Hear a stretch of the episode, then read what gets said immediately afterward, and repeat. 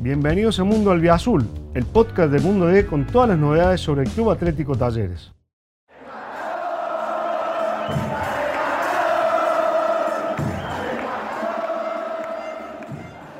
Bienvenidos a Mundo Albiazul, el podcast dedicado a la realidad de Talleres y estamos en este caso con Matías Galarza, poquito de haberse realizado su presentación, a unos días ya de, haber firmado y bueno, de también empezar a tomarle el pulso al mundo de Talleres, ¿no?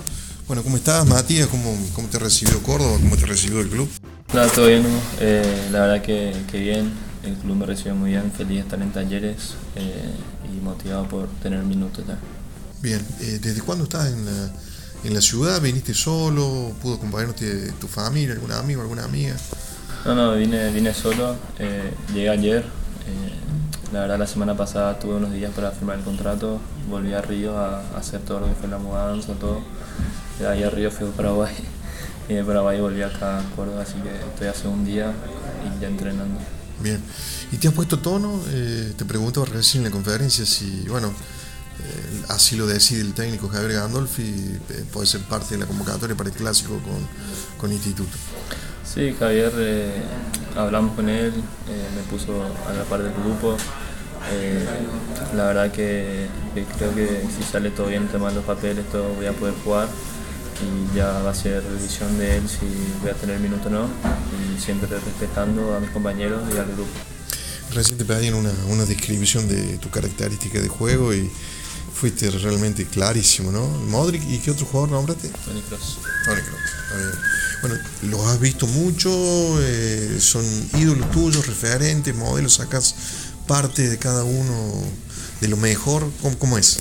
Sí, eh, la verdad que mi referente para mí es Modric, ¿no? Es un jugador muy completo, un volante ofensivo, que puede jugar de 10 también. De eh, área a área, sí. De área a área, eh, como se dice hoy en día un box-box, ¿no? Y la verdad que por Tony Kroos la, técnica, la admiración de encontrar el pase filtrado, el orden que tiene, sí, son uno de mis ídolos en mi posición. Bien.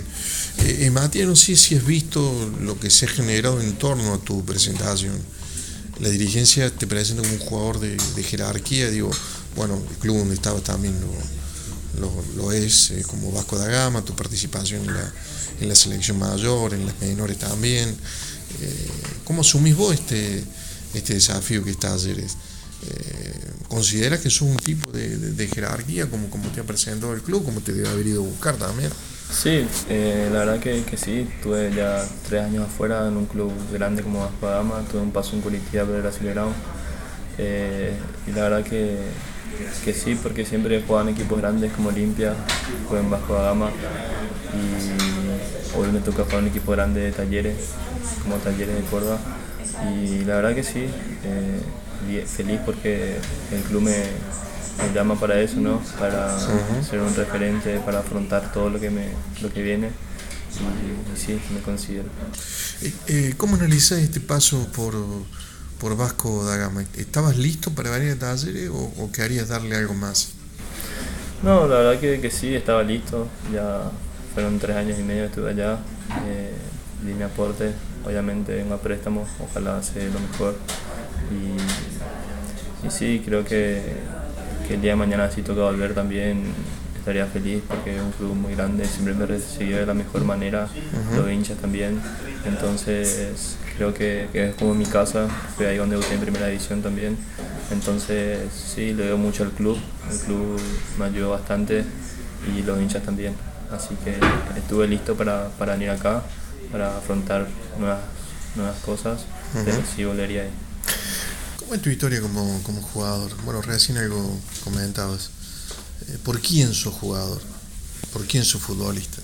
La verdad que, que mi familia, como comenté, soy deportista, eh, siempre crecí en un vestuario. Eh, la verdad que desde chico me gustó el fútbol, mis padres siempre me apoyaron y entonces, ¿cómo decís? ¿Por quién? Primeramente. ¿Por quiénes? por, por mis padres, eh, por mis mamás, que siempre me dieron todo, siempre me apoyaron, y, obviamente por mí también, ¿no? que, que, siempre hice un sacrificio, que siempre tuve la apoyo de mis padres, pero siempre eh, me gustó, siempre fui motivado Entonces, por mis padres y por mí. Bueno, ¿y cómo, cómo son ellos a la hora de, de, presenciar tus actuaciones? Sobre todo tu papá, que me comentaba que fue jugador de, de Olimpia. Sí, eh, fue arquero Olimpia, jugó nacional también de Paraguay, eh, jugó mucho tiempo en Bolivia. Mi abuelo llegó a jugar por la selección de Bolivia también, eh, mis abuelos también, mi hermano también es arquero hoy en día de primera edición. Eh, y la verdad que mi familia siempre me apoya, como te digo, como mi mamá es tenista, entonces eh, siempre tuve esos valores y siempre me apoyaron, ellos saben lo que es un deporte, saben el sacrificio, saben lo que es venir a vivir solo en un país, otras culturas, entonces siempre, por más que no estén acá conmigo, eh, siempre me apoyaron y siempre siento que están acá al lado mío. Bien, y ¿Cuáles serían tus, tus máximos de deseo? Digo, a nivel profesional, a esta edad ya has conseguido algunos, ¿no? No pocos, mejor, muy pocos han, tenido la chance de, bueno, de continuar un proceso en la selección, de pasar a la mayor. Recién comentabas vos cómo es tu diálogo con el cuerpo técnico que te avisa, te, notifica que en este caso no vas a ser convocado, pero que bueno, te siguen de cerca.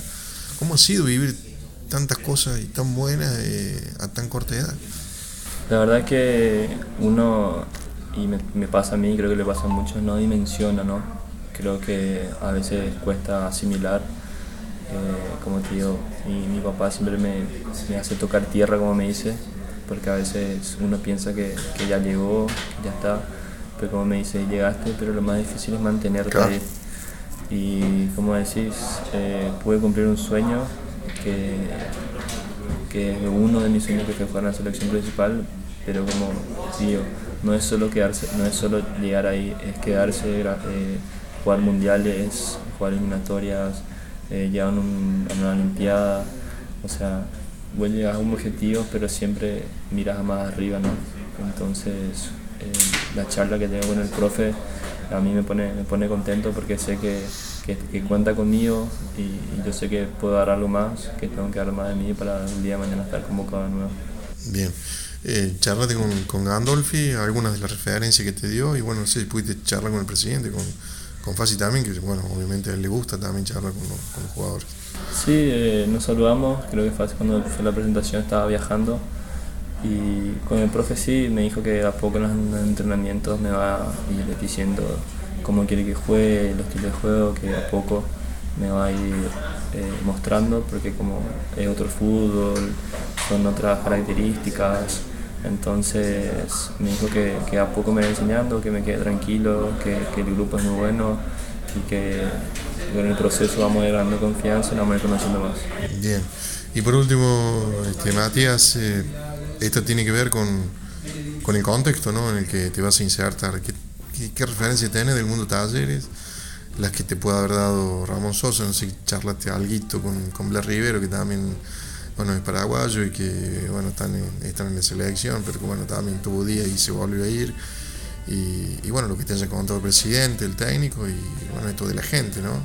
Pues fíjate que Talleres actualmente es el subcampeón de liga y eh, doble subcampeón de Copa Argentina y bueno, aspira a volver a Copa Libertadores, pero bueno, el gran sueño es ganar un título de, liga, ¿no? que no lo tiene Talleres ni ningún club de Córdoba. Sí, creo que todos los equipos se preparan para eso, ¿no? Eh, creo que Talleres tiene un, lindo equipo, un lindo grupo, un buen entrenador. Eh, hablé con, Ramón y estuve acá con Blas unos días.